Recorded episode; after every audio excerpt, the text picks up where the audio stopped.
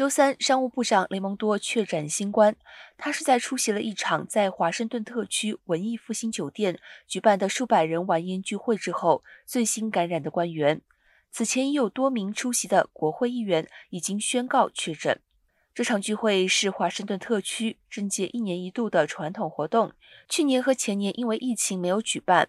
商务部在一份声明中表示，雷蒙多是出现了轻症状后在家自测得知确诊。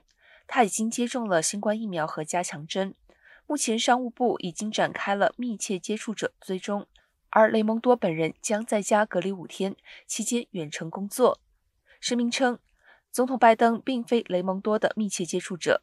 近期，拜登身边已有多位重要幕僚、内阁成员感染新冠，但拜登本人。未被传染。